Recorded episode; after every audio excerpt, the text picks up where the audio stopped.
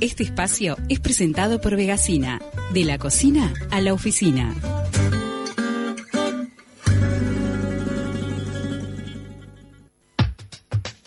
Caro Notal Giovanni, bienvenida de Taquito, ¿cómo te va? Buen día, ¿cómo están? Muy bien, ¿y vos?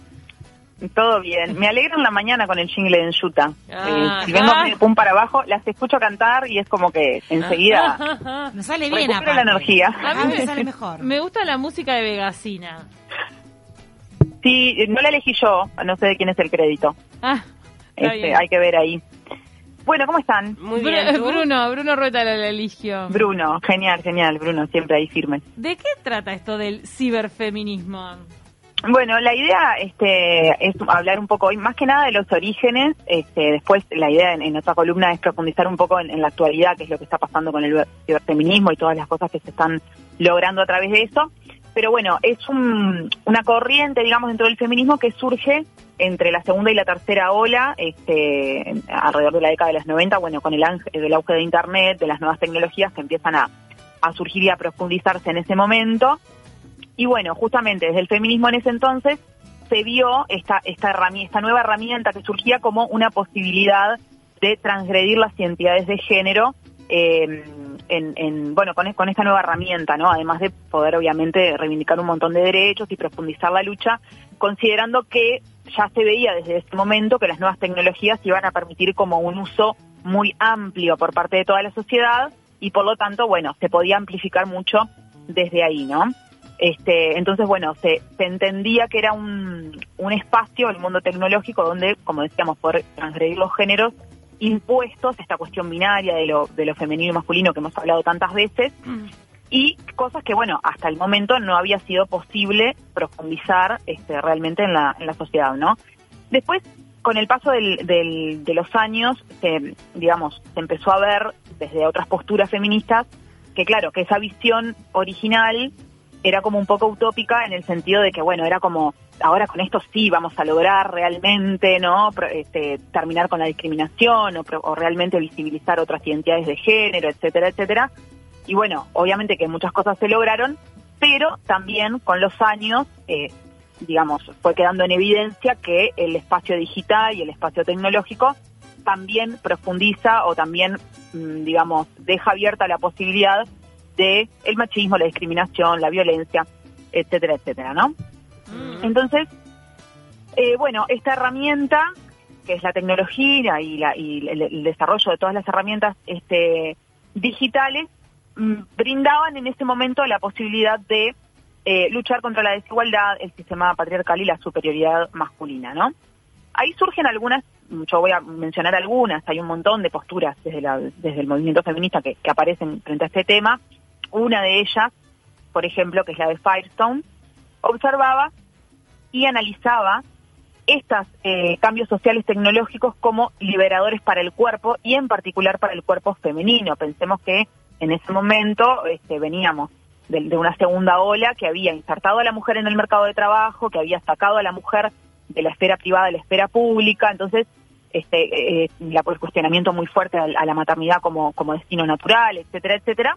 Entonces, bueno, se llega como en el momento justo esta cuestión de la tecnología, decir, bueno, terminemos de liberar el cuerpo de las mujeres con esta nueva herramienta.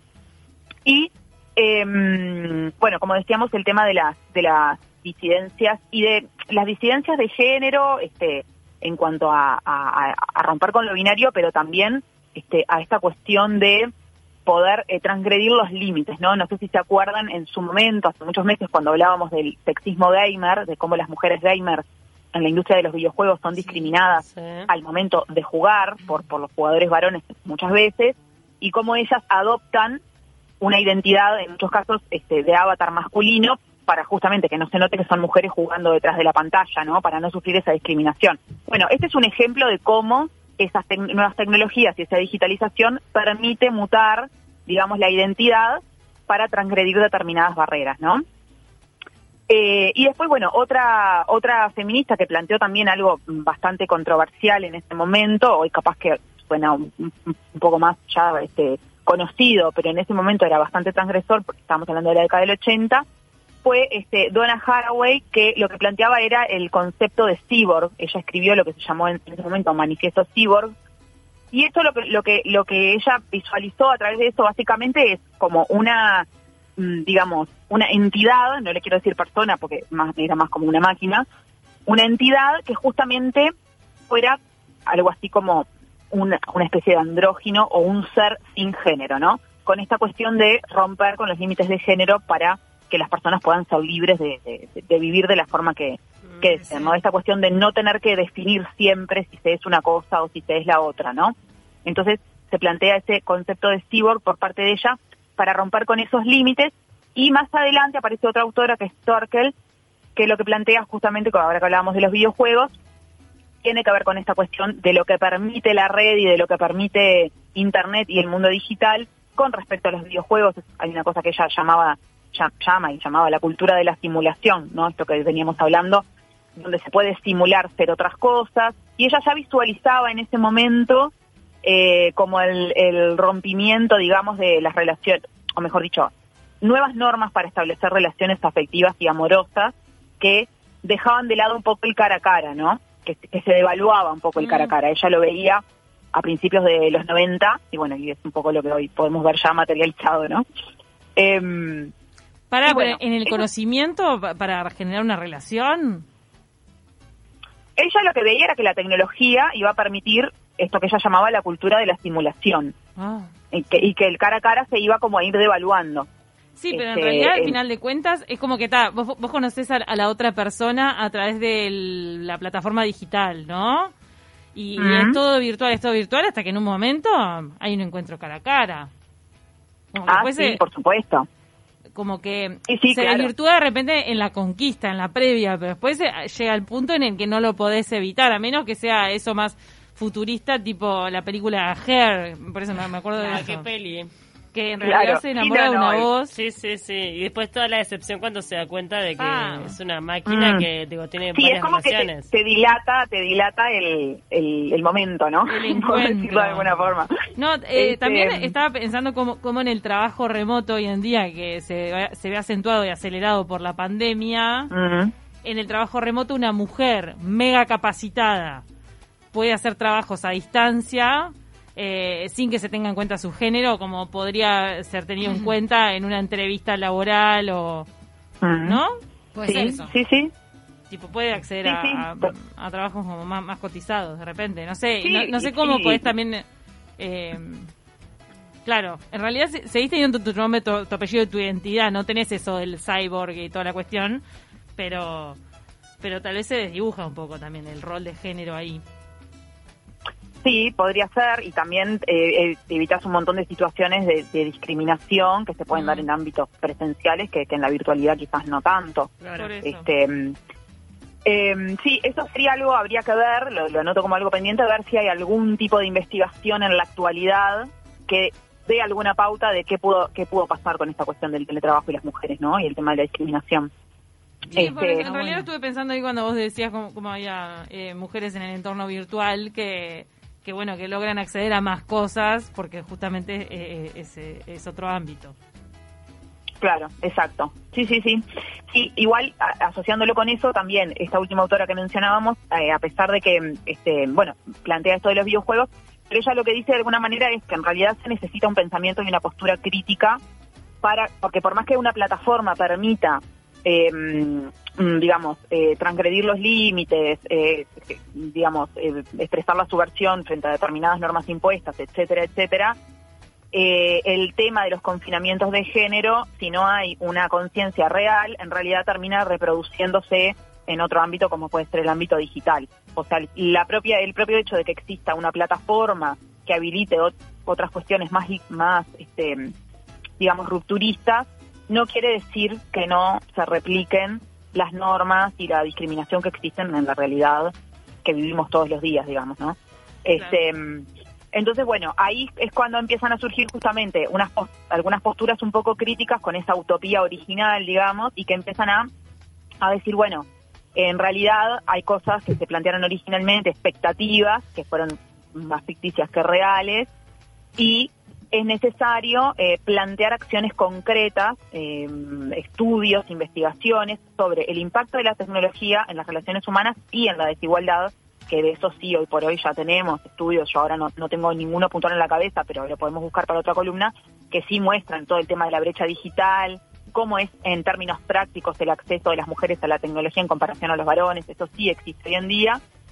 Entonces, bueno, como que de alguna manera esta, esta segunda tanda de feministas empezó a tratar de como poner más en práctica todas esas ideas utópicas originales, ¿no? Por un lado, lo que planteaban era eh, que, exista, que exista y que se tiene que tender a que exista un acceso igualitario al mundo tecnológico y, en segundo lugar, a generar a través de esas tecnologías espacios de empoderamiento, ¿no? Y acá, ah, perdón, y otra cosa es em, el tema de la brecha digital y el acceso de las mujeres a la industria, que esto también es algo que hablamos en, en columnas anteriores, este que justamente en lo que tiene que ver con el diseño y el desarrollo de Total. videojuegos y programación, Siempre ¿se acuerdan sí. que teníamos que la mitad, casi la mitad de las de las personas que juegan videojuegos son mujeres y solo el 5% de quienes programan son mujeres?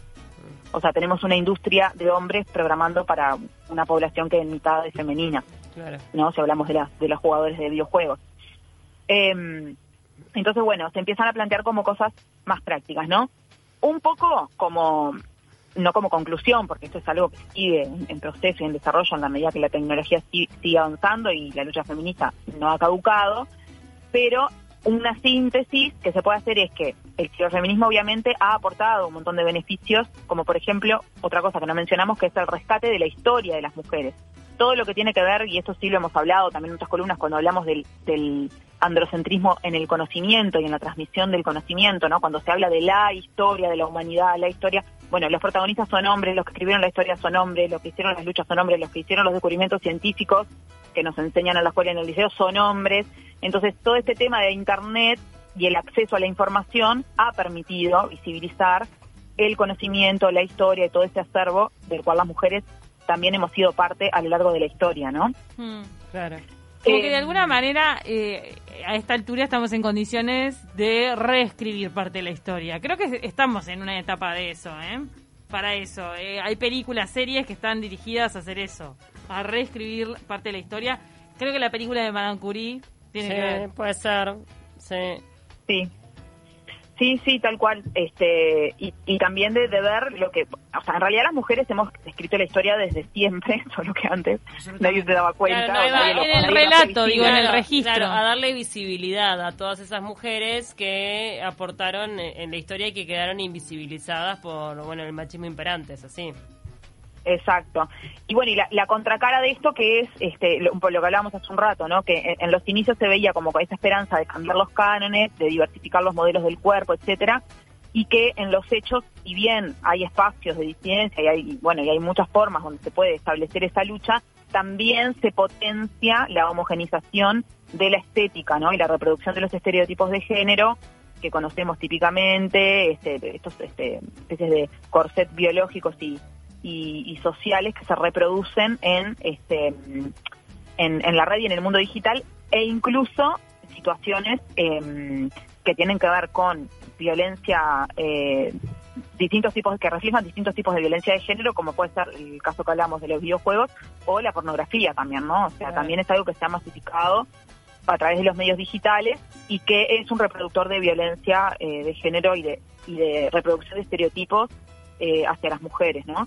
Eh, entonces, bueno, en realidad lo que un poco como, como resumen de estas distintas posturas o como conclusión es que hay que eh, plantear una perspectiva compleja que de alguna forma eh, entienda el género y la tecnología de forma transversal, ¿no? Y comprender que la tecnología es un producto o son productos que quedan impregnados por los códigos de género y que por lo tanto si no hay un cambio crítico desde la sociedad eso se va seguir reproduciendo en alguna medida en eh, en los medios digitales. Este es un poco como un raconto muy así muy pantallazo de lo que ha sido el origen del ciberfeminismo hasta la actualidad. Quizás eh, para una siguiente columna, si ustedes les parece, profundizaríamos un poco más en lo que es actualmente y en todo lo que se ha logrado. Por ejemplo, todo lo que tiene que ver con los movimientos internacionales del 8M, cómo esto se ha masificado a través de las redes sociales, el Me Too, este, un poco más trayéndolo a la actualidad, si se quiere. Está buenísimo, Caro. Bueno, la verdad eh, nos dejas pensando y queda pendiente esa columna para ver la situación actual y bueno, y también una proyección de lo que puede puede llegar a pasar en el futuro, ¿no? Sí, ojalá Sí, buenísimo. Yo quiero, agrade- quiero agradecerles a ustedes y a la audiencia y a invitarlos a seguir a Vegacina en Instagram y en Facebook y recordarles que mm, si hacen compras mayores a mil pesos, el envío es sin cargo en todo Montevideo. Ahí en Vegacina pueden encontrar productos veganos y saludables y al comprar en Vegacina están apoyando a emprendedoras mujeres locales, así que entren a Vegacina en Instagram y en Facebook. ¡Qué rico! Gracias, Caro, te mandamos un abrazo. chicas.